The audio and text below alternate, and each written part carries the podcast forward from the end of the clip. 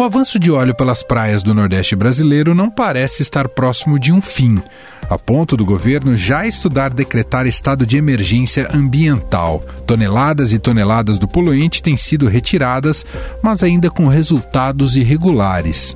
A pressão está toda dirigida ao governo federal, acusado de inércia nos planos de ação para conter o que pode ter sido um derramamento criminoso. Em entrevista ao Estadão, o comandante da Marinha comparou o óleo em praias a um bombardeio. As ações de contenção promovidas pelo governo Bolsonaro foram falhas até agora?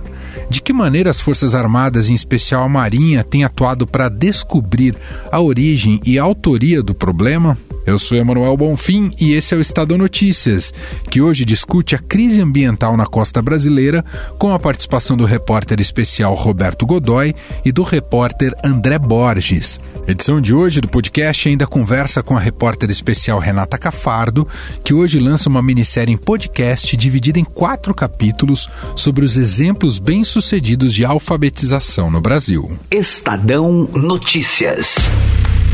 Quando começamos a XP há 18 anos, chamavam a gente de garotos. Agora que estamos transformando o jeito que o brasileiro investe e que nos tornamos uma das maiores instituições financeiras do país, ninguém mais chama a gente de garotos. Até porque está bem claro que não somos nós que brincamos com o seu dinheiro. Para os que acreditam no impossível, nós somos a XP Investimentos. Acredite, xp.com.br. Estadão Notícias. As primeiras manchas de óleo foram vistas no dia 30 de agosto nas cidades de Conde e Pitimbu, na Paraíba. À época não se imaginava a dimensão do problema e o óleo continuou a se espalhar pelo litoral nordestino. 40 dias depois, em 6 de outubro, o governo do Sergipe decretou situação de emergência. O ministro do Meio Ambiente, Ricardo Salles, visitou a região um dia depois. O presidente Jair Bolsonaro, enquanto isso, disse que suspeitava de um país que poderia ter provocado o derramamento do óleo, mas não entrou em detalhes. Eu não posso acusar um país e já vai que não é aquele país. Eu não quero criar um problemas com outros países, é reservado. Que parece que criminosamente algo foi despejado lá. A Marinha e a Petrobras concluíram que o petróleo do litoral nordestino era compatível com amostras da Venezuela. Foi aí que resolveu subir o tom. Derramamento criminoso, com toda certeza, quase certeza ser criminoso, na região costeira do Nordeste.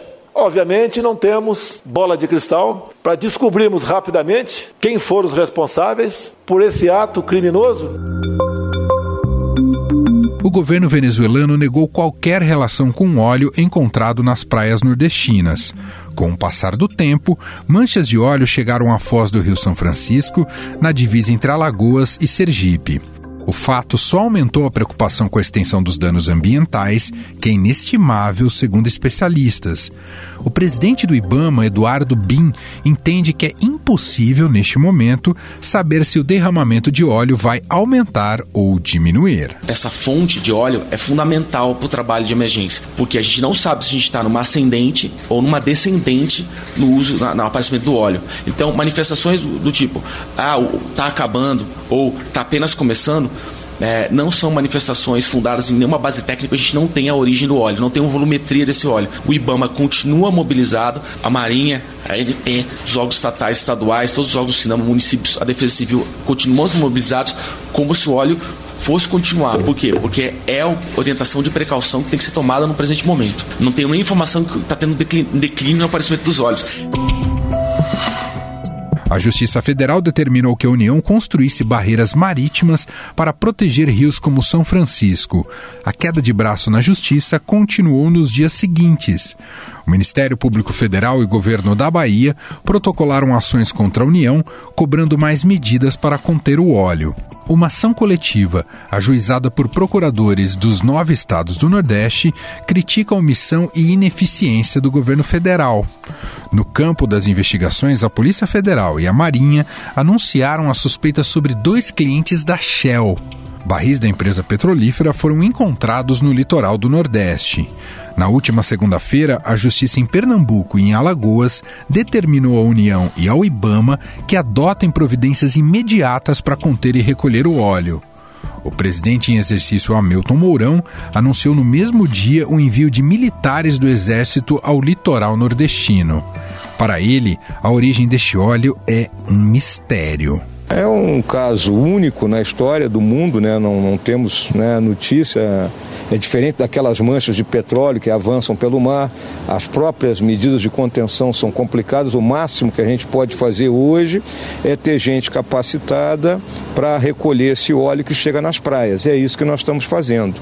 Né? E, obviamente, continuando a busca para saber a causa, né? se foi dolosa, culposa, dentro da origem desse óleo. Né? Nós já temos aí em torno de 400 toneladas de óleo recolhido e mais deve chegar. Né? E não temos, né, não há previsibilidade porque exatamente não consegue se detectar a mancha. Pode vir aí a NASA, pode vir quem quiser que não consegue enxergar é um isso aí. Mistério. É um mistério. Agora, em entrevista exclusiva à repórter do Estadão Tânia Monteiro, o comandante da Marinha, almirante Ilques Barbosa Júnior, nega que a costa brasileira esteja desprotegida. Ele ainda comparou o avanço da mancha de óleo nas praias do Nordeste a um bombardeio contra o país. Ela não está desprotegida. Ela sofreu uma agressão da mesma maneira que em situações de conflito as agressões ocorrem. São 2.200 quilômetros de costa com 600 toneladas de resíduo de petróleo cru, praticamente um peixe. E por isso que nós estamos empenhados, custe que custar, falar com quem for necessário para elucidar esse enigma, elucidar essa situação triste, é como se fosse para nós da Marinha uma agressão militar. E uma agressão militar precisa ser respondida na altura das nossas tradições. Segundo o almirante Ilques Barbosa Júnior, o culpado ainda não foi identificado, mas está entre os navios que circularam em alto mar, na faixa de 300 a 500 quilômetros da costa leste de Sergipe. Uma das hipóteses é ser um dark ship, navio que navega nas sombras para evitar rastreamento por transportar carga sob algum tipo de sanção comercial. É o caso de embarcações de países que fazem negócios com a Venezuela e Cuba, hoje sob embargo dos Estados Unidos. O comandante explica que a Marinha desenvolve um sistema de detecção por radares de alta frequência no litoral, justamente para melhorar o monitoramento. Matriz de variáveis compõe a identificação da origem passa por autoridades estrangeiras, passa por área de inteligência, passa por sistemas de pesquisa. Nós temos as universidades que estão trabalhando conosco para, por exemplo, contribuir para identificar a origem do petróleo. O petróleo não é brasileiro, ele não é produzido no Brasil, não é comercializado em nossas águas. Outra possibilidade seria uma exudação de petróleo do fundo do mar. Esse petróleo não é brasileiro. Então, nas nossas bacias de petróleo, nossas plataformas seminais, não tem esse petróleo. Então, vamos dizer assim: houve um crime, nós temos que buscar o criminoso. Até o momento, a Marinha já retirou mais de mil toneladas de óleo de uma área de 2.250 quilômetros de costa. O ministro do Meio Ambiente, Ricardo Salles, garante que o material recolhido nas praias da região vai ter destinação adequada. O óleo tem a hipótese de ser levado para os aterros próprios, aterros classificados por material, ou ser enviados para cimenteiras e fornos de siderúrgica. Já há três semanas, o Ministério estabeleceu com a indústria cimenteira uh, uma linha de ação para destinar todos esse, todo esse volume de óleo e ele poderá ser, portanto, incinerado nesses fornos eh, e assim ter dada a destinação adequada. Mas afinal, o que o Exército Brasileiro pode fazer para conter essa crise ambiental? Diego Carvalho busca essa resposta com o jornalista Roberto Godoy, colunista da Rádio Dourado e especialista em assuntos militares. Tudo bem, Godoy? Tudo bem, Diego. Bom, para começar, Godoy, peço que você atualize para a gente como tem funcionado esse trabalho realizado pelo Exército. Olha, ele é muito novo, né? Na verdade, ele tem trabalho, né? ainda não completou 48 horas. É, mas ontem eles já estavam em campo, tem uma capacidade de reação rápida. Né? A doutrina do Exército Brasileiro é muito focada em uh, unidades que não são muitas, porque a gente não tem uma ameaça externa e tal, permanente, não tem uma necessidade de projetar poder, quer dizer, ou seja, criar uma força expedicionária para em poucas horas estar em algum lugar, essa coisa toda. Então a gente tem essa capacidade, que é chamada capacidade de mobilização rápida serve, por exemplo, uma situação de combate, uma situação de ameaça, alguma coisa assim, um, um risco na fronteira, ou como nesse caso, para uma emergência ambiental, que é o que está acontecendo agora. Então, quem é que está envolvido? É o Comando Militar do Nordeste, e que já designou uma das suas principais forças, que é a décima Brigada de Infantaria Motorizada de, de, Recife, que é uma das brigadas, digamos, da força pronta, quer dizer, ou seja, ela é completa, o, o efetivo dela é o normal, ela é o que está previsto. Por quê? Porque nas outras, por causa de contingência, falta de grana, esse negócio todo, o número de, de o, efetivo é reduzido.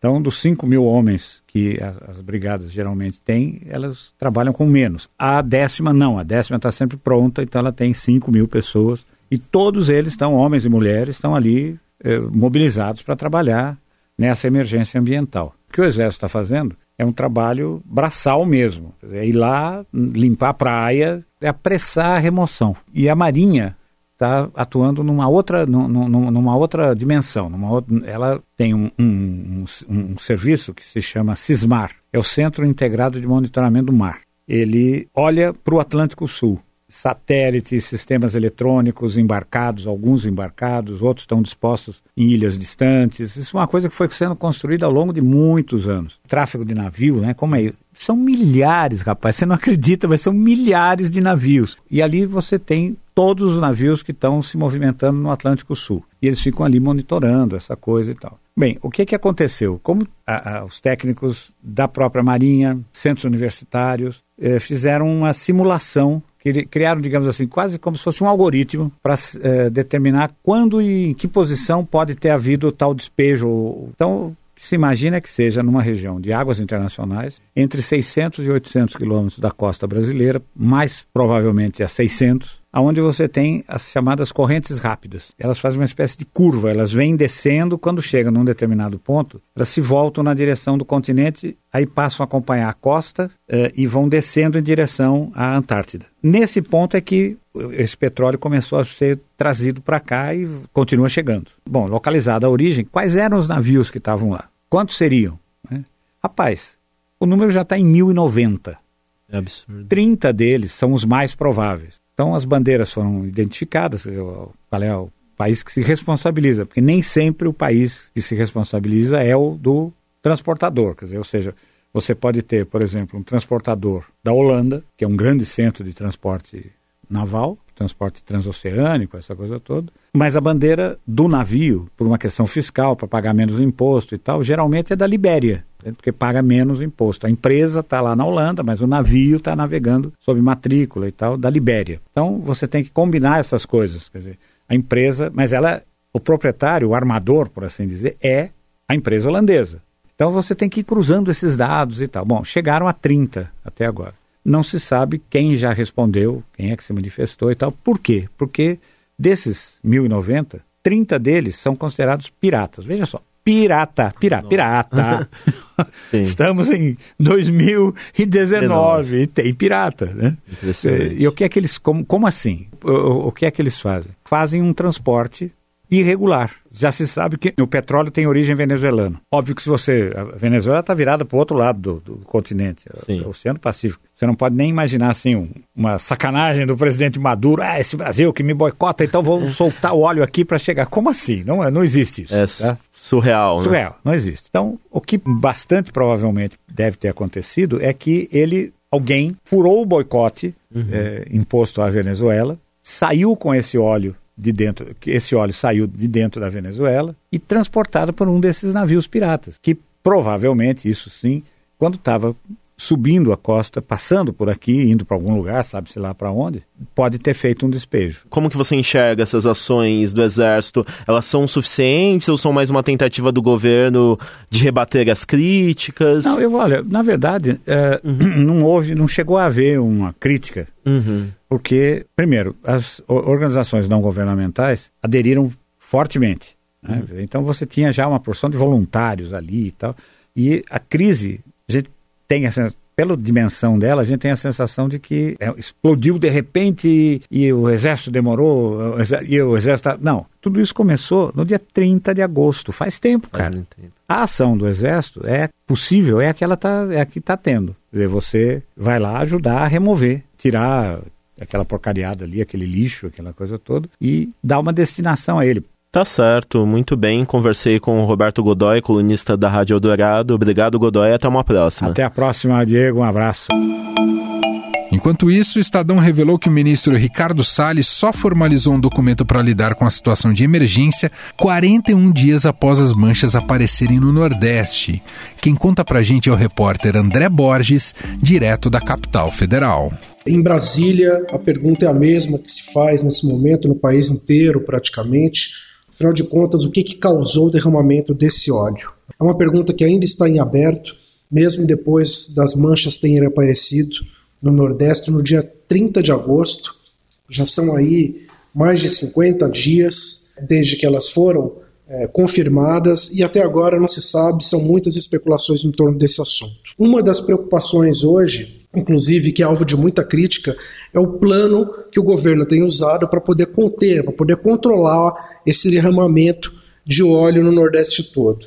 Um documento é, que foi publicado ontem em reportagem pelo Estadão, mostra que o ministro do Meio Ambiente, o ministro Ricardo Salles, ele só foi fazer uma primeira notificação a respeito desse plano de contingência, que é um plano emergencial que traz as diretrizes né, sobre o que fazer é, no país, na área de meio ambiente, caso ocorra um acidente desse tipo, que é o que o país está vivendo agora.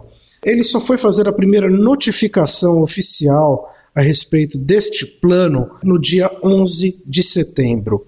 Portanto, 41 dias depois das manchas aparecerem, é que o governo oficialmente foi e fez, na realidade, um ofício padrão ali, um ofício meio que para formalizar, dizendo que, em vez dele, o Ministério do Meio Ambiente, assumir a liderança desse processo todo de execução, da campanha contra o que está acontecendo, das ações, os programas de fato que vão ser realizados, é, para poder controlar isso, ele repassava essa liderança para a Marinha. Foi um ato curto é, do ministro apenas dizendo isso. Né? Muita gente criticou, tem criticado organizações socioambientais, a demora do governo em dar uma resposta efetiva para esse problema. A gente sequer se sabe até agora se o problema está no começo, no meio ou no fim, mas não se tem ainda dimensão até quando esse problema vai perdurar. Né? O governo tem sido muito criticado pela demora das ações, tem dito que desde o começo, independente desse plano, que não é só apertar um, um botão que o plano está em atividade, mas que se trata de medidas que estariam já sendo tomadas desde o começo da crise. O que importa nesse momento aí é claro ter uma noção do problema e perguntas básicas estão em aberto. É isso, seguimos aqui de Brasília. Estadão Notícias. Eu estou recebendo hoje aqui a repórter especial Renata Cafardo, porque nesta quarta-feira o Estadão estreia um especial multimídia que tem podcast como um dos principais protagonistas deste especial, de nome Crianças que Leem, de autoria da Renata Cafardo, que foi investigar as escolas, lugares aí que tem bons exemplos de alfabetização e ela vai explicar aqui pra gente como foi a apuração, o que, que ela encontrou nessas cidades e nessas escolas, o contato com os alunos, com pais, professores. Foi uma investigação completa e demorada. Tudo bem, Renata Cafardo? Seja bem-vinda. Bem, tudo bem, obrigada. A gente fala demorada porque isso hoje no jornalismo é fundamental para você conseguir um produto de qualidade, não é, Renata? Sim, e a fundo, né, na história, conhecer as pessoas, na, no caso da educação, entrar na sala de aula, falar com os alunos, falar com os professores, falar com os pais, isso tudo eu acho, pelo menos, essencial para fazer uma boa matéria de educação. O mote foi esse? Você identificou escolas que tinham bons, uh, bons referenciais ou indicadores na questão da alfabetização? Foi isso? Sim, na verdade foi uma tabulação feita pelo Estadão Dados, né, que é a nossa área de dados aqui, pela Cecília do Lago, é, que, é, que é do Estadão Dados, uma jornalista. Ela pegou os dados, a gente pegou os dados mais importantes sobre a alfabetização no país, que são o da avaliação nacional de alfabetização, a ANA, que na verdade foi feito pela última vez em 2016, então os dados mais recentes que a gente tem são esses. Então o que, que esses dados mostraram? A gente tabulou e tentou ver quais eram as escolas melhores do país e os municípios melhores do país em alfabetização. Em escola, para nossa grande surpresa, deu uma cidade chamada Granja, que a gente não tinha a menor ideia de onde era, que tamanho tinha. Descobrimos depois que ela era no Ceará, é, a cerca de 100 quilômetros de Sobral, que é uma cidade já conhecida no Ceará pela sua excelência em educação. E Sobral foi o melhor município do país. Então a gente chegou à conclusão que a gente iria até esses dois lugares. É, Granja quando a gente chegou lá, não sei se você já quer saber essa história, não Por surpreendeu favor, mais ainda. Não, É uma porque- cidade muito pequena, Renata? a cidade já é pequena, uma cidade pobre, em que a maioria das pessoas vive do Bolsa Família ou em emprego no, no serviço público. Só que a escola, especificamente, que teve a melhor nota do Brasil, ficava ainda na zona rural de Granja. Uau. Então não era na cidade ali, no centrinho, que era ok. Era a uma hora e meia de carro. Passando por riacho, até como eu falo no podcast, passa por riacho, por estrada de terra e cheia, essa, essa, área, essa área rural cheia de animais.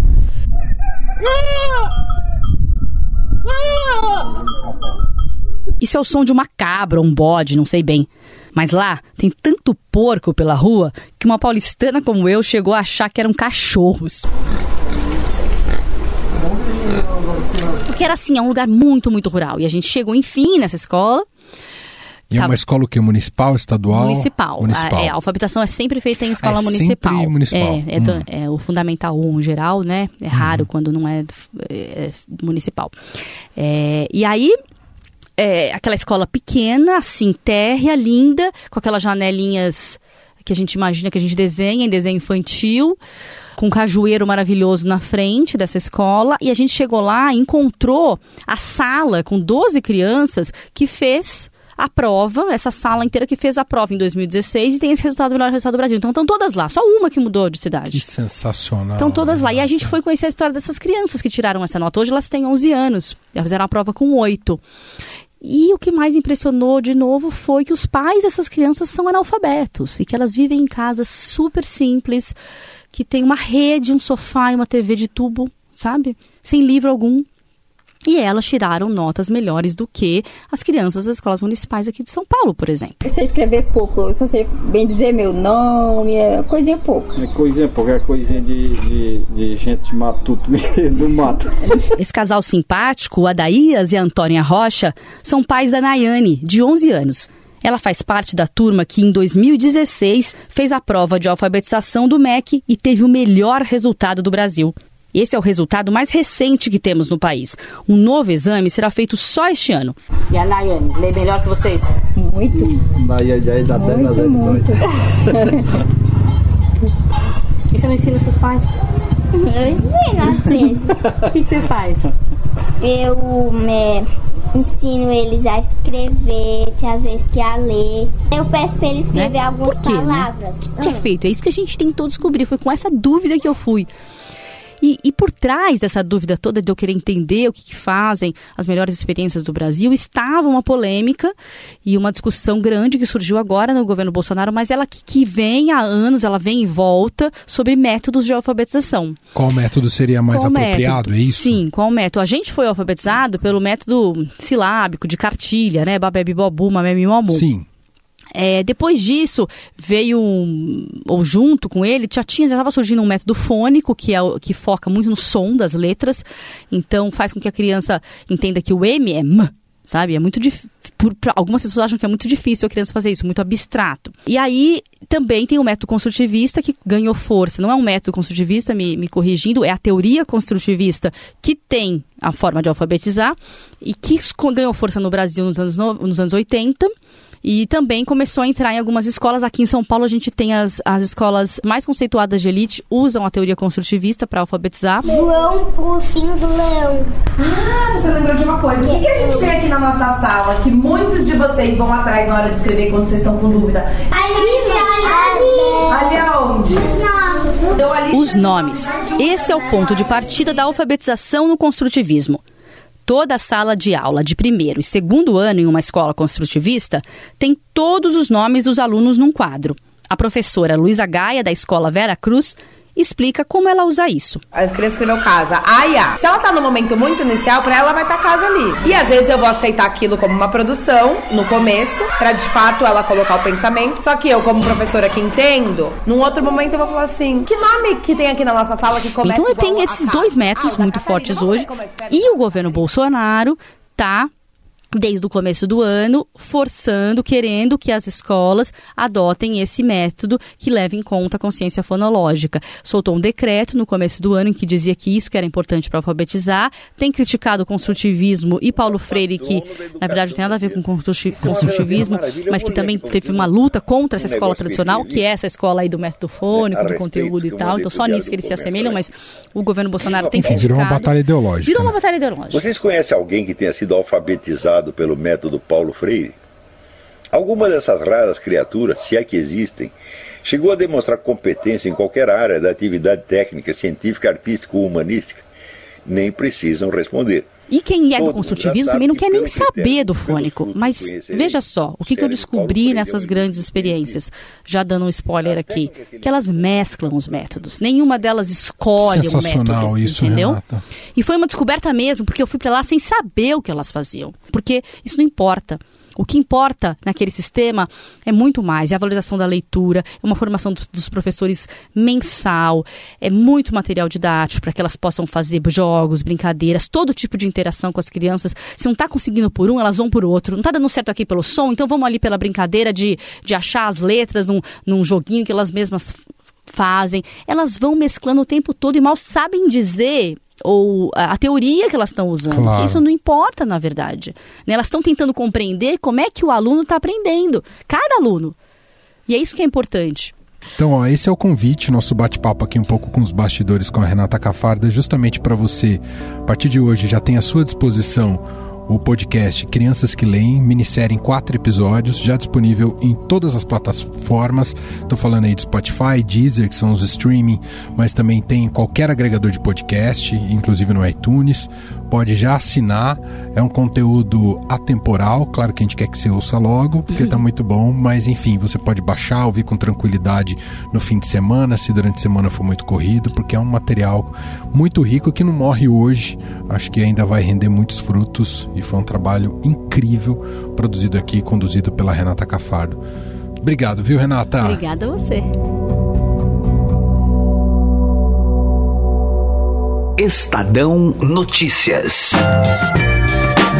O Estadão Notícias desta quarta-feira vai ficando por aqui. Contou com a apresentação minha, Emanuel Bonfim, produção de Diego Carvalho e Bruno Nomura e montagem de Afrânio Vanderlei. O diretor de jornalismo do Grupo Estado é João Fábio Caminoto.